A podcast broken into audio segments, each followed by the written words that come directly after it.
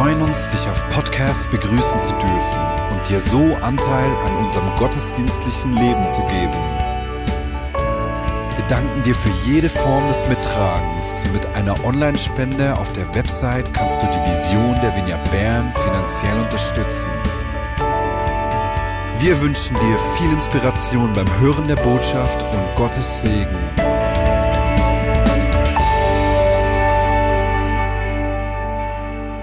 Wir setzen uns zurzeit mit gesundem Denken auseinander.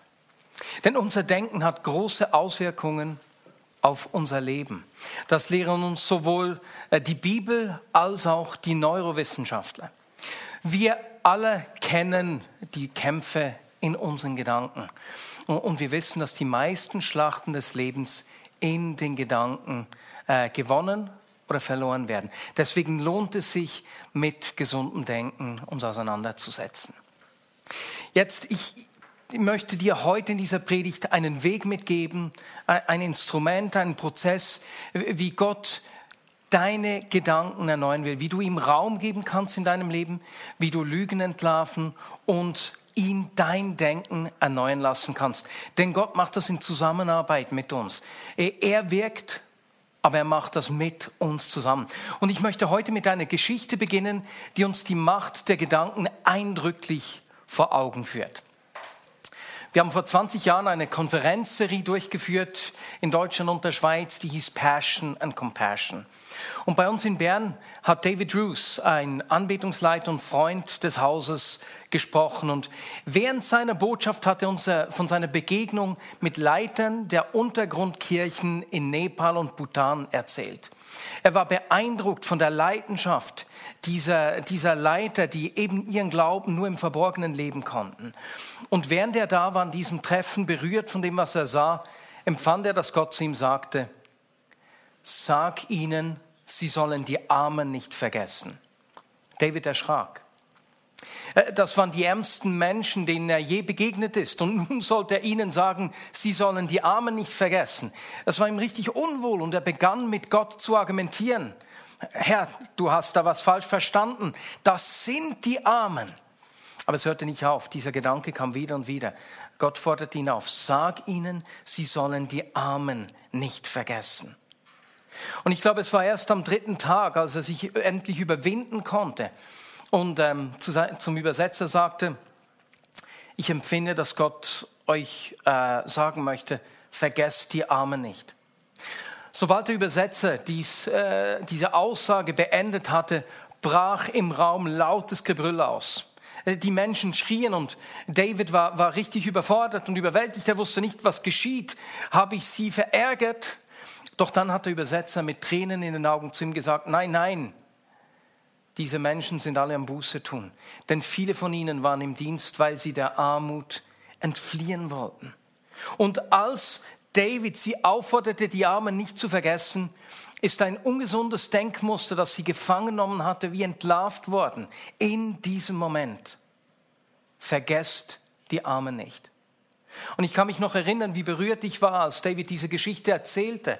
Und jetzt ist es 20 Jahre später und ich hatte die Freude, in Kontakt mit dem Leiter der Vignette-Bewegung äh, in den Himalayas zu sein und habe gehört, was daraus entstanden ist.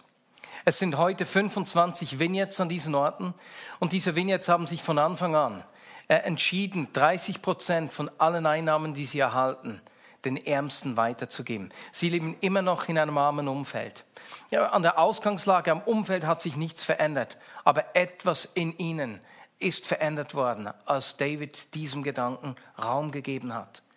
Und diese Geschichte begeistert mich. Sie begeistert mich, weil ich einerseits dieses Ringen von David so gut nachvollziehen kann. Es wäre auch mir peinlich gewesen, äh, zu den ärmsten Menschen, die ich je gesehen hätte, zu sagen, vergesst die Armen nicht. Ich, ich kenne dieses Gefühl, wenn Gott zu mir spricht und ich dann mit mir ringe. Aber gleichzeitig begeistert mich diese Geschichte, weil sie uns unglaublich die Kraft unserer Gedanken vor Augen führt. Die Kraft Gottes, die durch unser Leben sichtbar wird. Dort, wo wir Gedanken äh, von Gott Raum geben, wo das falsche Denkmuster entlarven und aufdecken kann und die Kraft Gottes im Leben von Menschen wirksam wird. Das Leben der Menschen in Nepal, dieser Leiter der Untergrundkirchen in Nepal, wurde vollkommen verändert. Und weißt du, diese Kraft kannte Paulus auch schon. Und deswegen hat er der Gemeinde in Korinth im 2. Korintherbrief 10, Verse 3 bis 4 Folgendes geschrieben. Wir sind zwar Menschen, doch wir kämpfen nicht mit menschlichen Mitteln. Wir setzen die mächtigen Waffen Gottes und keine weltlichen Waffen ein, um menschliche Gedankengebäude zu zerstören. Der Begriff für mächtig, den er hier verwendet, ist Dynamis. Und wir leiten äh, äh das Wort Dynamit davon ab. Also das ist die explosive Kraft Gottes, die wirksam wird in unserem Leben. Wir müssen das nicht aus eigener Kraft tun, sondern es ist diese Kraft Gottes, die, die solche falschen Gedankengebäude einzureißen vermag. Und für diese Gedankengebäude verwendet Paulus den Begriff einer römischen Festung, wie wir uns sie vorstellen, mit dicken Mauern, in denen man richtig gut geschützt ist. Wir alle kennen solche gedanklichen Festungen. Sie bieten uns Schutz und Trost auf der einen Seite, aber gleichzeitig sind sie eigentlich mehr als ein Gefängnis für uns. Und wenn wir an die Leiter der Untergrundkirchen in Nepal denken, war es diese Lüge, wir haben nicht genug, wir können nichts bewegen, die sie davon abgehalten hat, ihre Bestimmung Raum zu geben und die Barmherzigkeit Gottes durch ihr Leben zu zeigen. Solche gedanklichen und emotionalen Festungen halten uns fest. Und wir haben sie so lange geglaubt, oftmals, dass sie Teil von uns geworden sind und wir gar nicht merken, dass wir einer Lüge aufgesessen sind. Wir merken es erst im Zusammenleben und Zusammenarbeiten mit anderen Menschen. Mir ist beispielsweise in den letzten Jahren so eine Festlegung aufgefallen. Ich habe gemerkt, dass ich sehr schnell Festlegungen über mich selbst mache dass ich zum Beispiel sage, hey, ich bin, nicht, ich bin praktisch nicht so begabt. Und das hat dazu geführt, dass ich die Küche eingerichtet habe und Caro alle Möbel zusammengebaut hat, als wir geheiratet haben. Oder aber, dass ich ähm, immer wieder sagte, ich lese nicht gerne. Und meine Familie hatte das Gefühl, dass ich kaum lese, dabei habe ich nie wenig gelesen. Und mit solchen Festlegungen habe ich mich immer schlechter gemacht, als ich bin. Und ein erster Schritt auf diesem Weg, falsche Gedankengebäude äh, einzureißen und in gesundes Denken reinzukommen, ist es, Lügen zu identifizieren und zu benennen. Seit ich diese Lüge, seit ich gemerkt habe, dass ich Festlegungen mache, die, die, die mich eigentlich schlechter machen, als ich bin, fällt es mir immer auf, wenn es geschieht. Ich habe begonnen, es zu merken. Aber dieses Benennen ist richtig wichtig. Um eine Lüge zu entlarven, müssen wir sie identifizieren und sie benennen. Wie beispielsweise auch hier wieder diese Leiter der Untergrundkirchen in Nepal. Als sie erkannt haben, dass ihre eigene Armut sie nicht davon abhalten kann, Gottes Barmherzigkeit und Großzügigkeit zu zeigen, haben sie laut Buße getan. Sie haben Worte gefunden, sie haben es ausgedrückt und sie haben es beim Namen genannt. Welche Unwahrheiten halten dich davon ab, mutige Schritte des Glaubens zu nehmen? Welche Denkmuster versuchen, dir Freiheit und Freude zu rauben? Nimm dir doch Zeit, dir Gedanken darüber zu machen und das eben aufzuschreiben. Und weil wir diese Lügen und Denkmuster äh, so verinnerlicht haben, merken wir sie oft nicht. Aber ich gebe dir einen kleinen äh, Tipp, eine kleine Hinweise. Wir sehen sie spätestens an den Auswirkungen, die es in Beziehung zu anderen Menschen hat. Und deswegen kann folgender Weg hilfreich sein. Folgendes Vorgehen kann dir helfen, solche Lügen und falsche Denkmuster zu entlarven. Erstens, identifiziere problematische Auswirkungen, die es in deinem Leben hat. Denn die Probleme, die daraus entstehen, können wir sehen. Das kann sein, du merkst, hey, ich esse oft zu viel. Ich, ich bin meiner Frau gar nicht mehr nahe. Ich kenne meine Kinder nicht. Ich habe oft Streit mit meinen Mitmenschen. Ich fühle mich oft hilflos und gelähmt. Oder du merkst, ich kann anderen Menschen oder Gott nicht vertrauen. Oder du kaufst zu viel ein. Solche Auswirkungen können wir in unserem Leben entdecken. Und wenn du solche Auswirkungen siehst, dann geh ihnen mit Fragen nach, bohre nach, Fragen, die dir helfen, der ganzen Sache auf den Grund zu gehen. Weswegen mache ich das? Welches Bedürfnis stillt mein Verhalten? Wann hat es angefangen?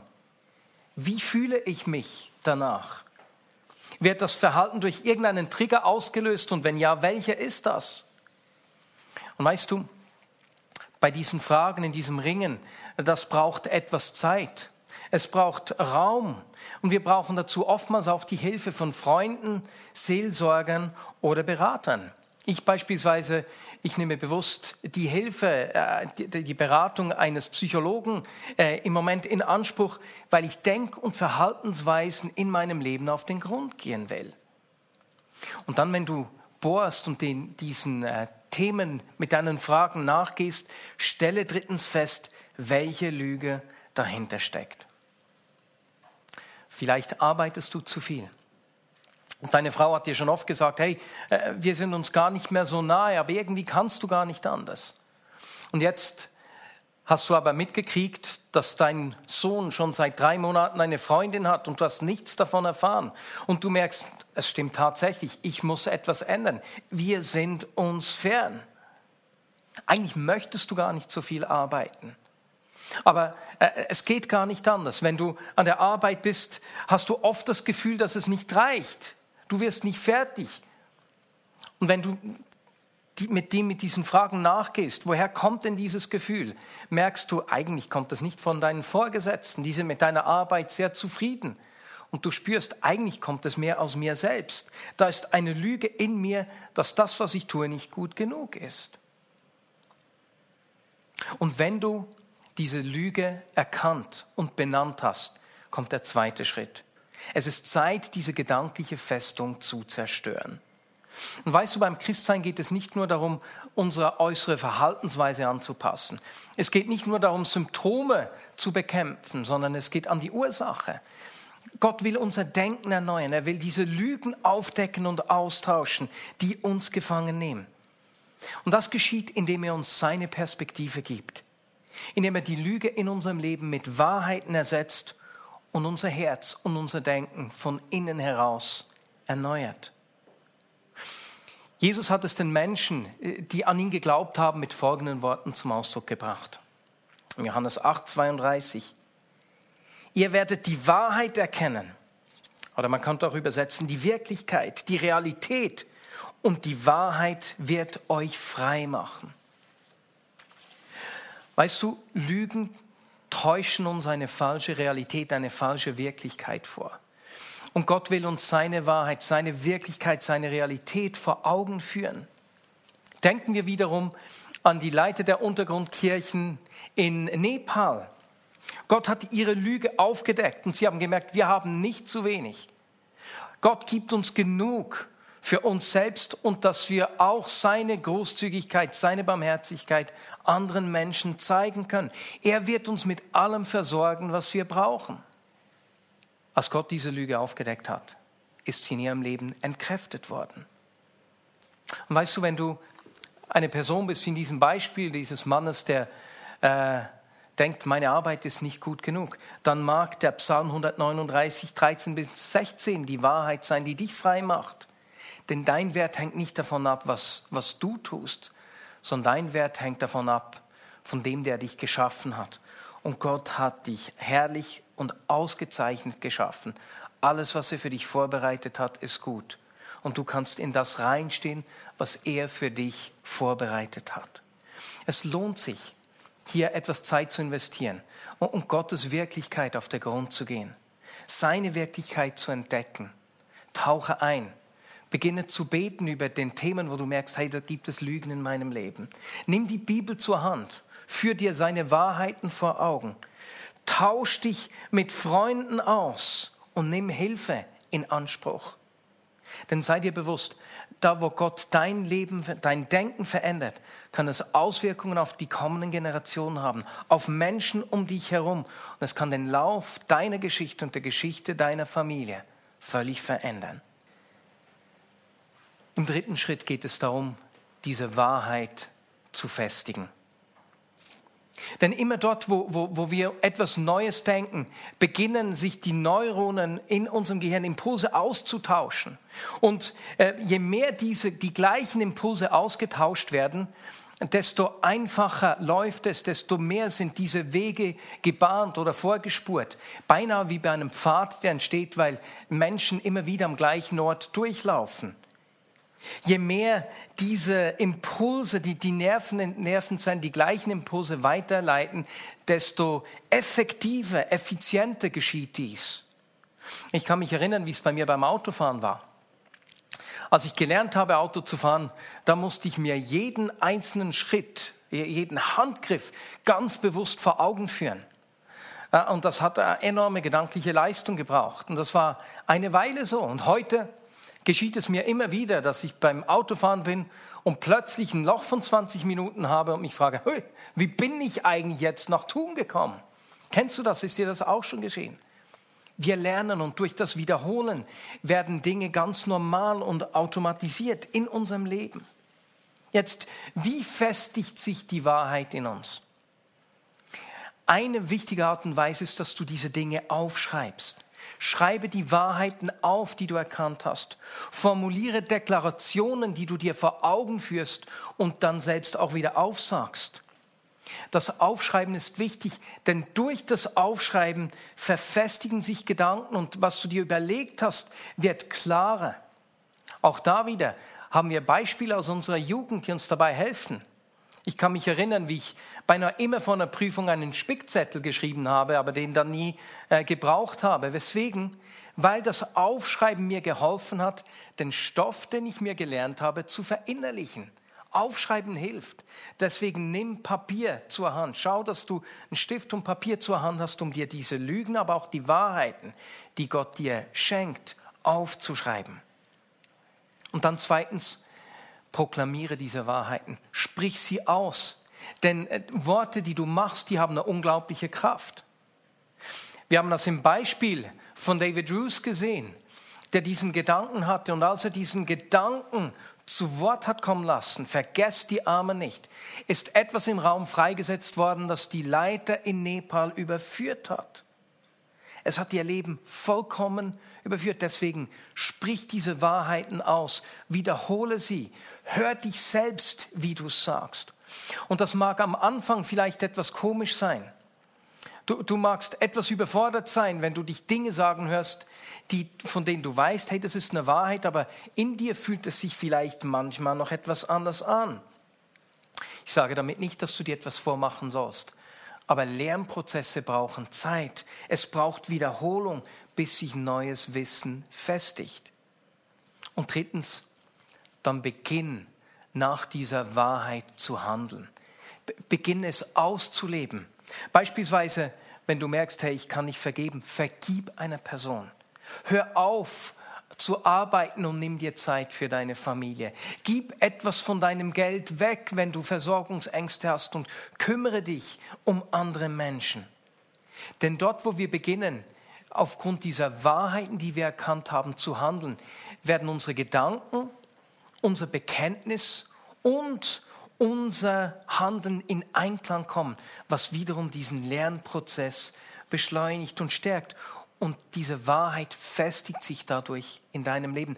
Es braucht dieses veränderte Denken, das aber durch dein Verhalten gestärkt und gefestigt wird. Wie war das bei den Leitern der Untergrundkirche in Nepal? Nach dieser Konferenz sind, wie gesagt, 25 Vignettes entstanden. Sie haben sich von Anfang an darüber unterhalten, was das nun für ihr Leben bedeutet, die Armen nicht zu vergessen. Und diese Bewegung, auch wenn sie in einem armen Umfeld sind, auch wenn sie nie viel Geld hatten, haben sich von Anfang an entschieden, 30 Prozent aller Einnahmen für die Ärmsten einzusetzen. Und sie haben sich von Anfang an um Witwen gekümmert, die sonst von niemandem Unterstützung erhalten. Weswegen? Weil dieser Gedanke, der geäußert wurde im Wort von David Roos, zu Worten wurde, diese Worte haben sie berührt, haben eine Lüge aufgedeckt, die sie gefangen gehalten hat. Und durch ihr Handeln ist es zu einer Gewohnheit in ihrem Leben geworden. Diese Bewegung ist nicht mehr die gleiche. Und es hat mit einem Gedanken im Leben von David begonnen. Einem Gedanken, den er kaum gewagt hat zu äußern. Ist das nicht unglaublich, was für eine Kraft unsere Gedanken haben?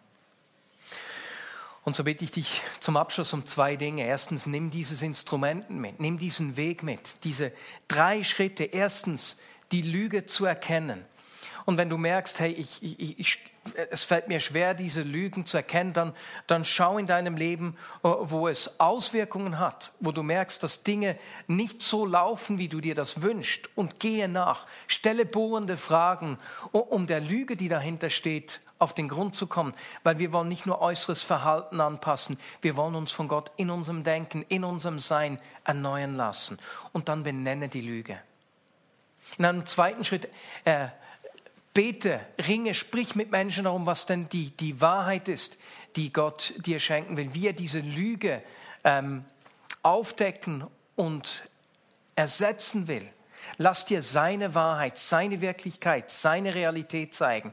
Das sind nicht einfach logische Prozesse, sondern es geht darum, in dieses Denken reinzukommen. Jesus, zeige mir, wie die Realität aus deiner Perspektive aussieht. Und dann im dritten Schritt, lass diese Wahrheit festigen, indem du sie aufschreibst, indem du sie deklarierst, indem du sie aussprichst über dir selbst und dann nach dieser Wahrheit handelst. Das ist das Erste. Und das Zweite, worum ich dich bitte, wie wir bei David gesehen haben, haben Gedanken unglaubliche Kraft. Wo will Gott dich brauchen? Um einen Gedanken zu sehen, der das Leben von Menschen um dich herum komplett verändern und auf den Kopf stellen kann. Wo Gott mit seinem Reichtum, seiner Liebe, seiner Freude, seiner Wirklichkeit in Situationen reinkommt. Und lasst uns darum ringen, diesem Gedanken Raum zu geben, um zu erleben, wie Gottes Kraft die Gedankengebäude zum Einstürzen bringen kann, durch uns sichtbar wird und Menschen um uns herum verändert. Ich möchte zum Abschluss beten. Jesus, dieses Beispiel von David Roos begeistert mich, weil es so unglaublich gut zeigt, welche Kraft in diesen Gedanken ist.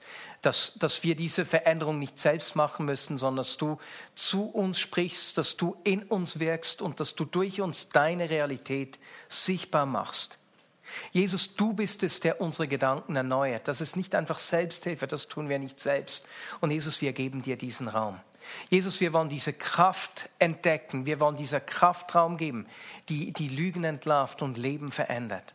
Brauche du uns in unserem Leben, in unseren Familien, aber genauso auch im Leben von Menschen um uns herum, um Samen zu sehen, Samen, Gedanken, die zu Worten werden, die zu Handlungen werden, die wiederum zu Gewohnheiten werden, die das Geschick von Menschen, von Familien, von Städten, von Arbeitsplätzen, von, von Firmen, Jesus einfach auf den Kopf stellen und verändern. Danke dir für diese Kraft und diese Macht, die durch uns wirksam wird, Jesus. Amen.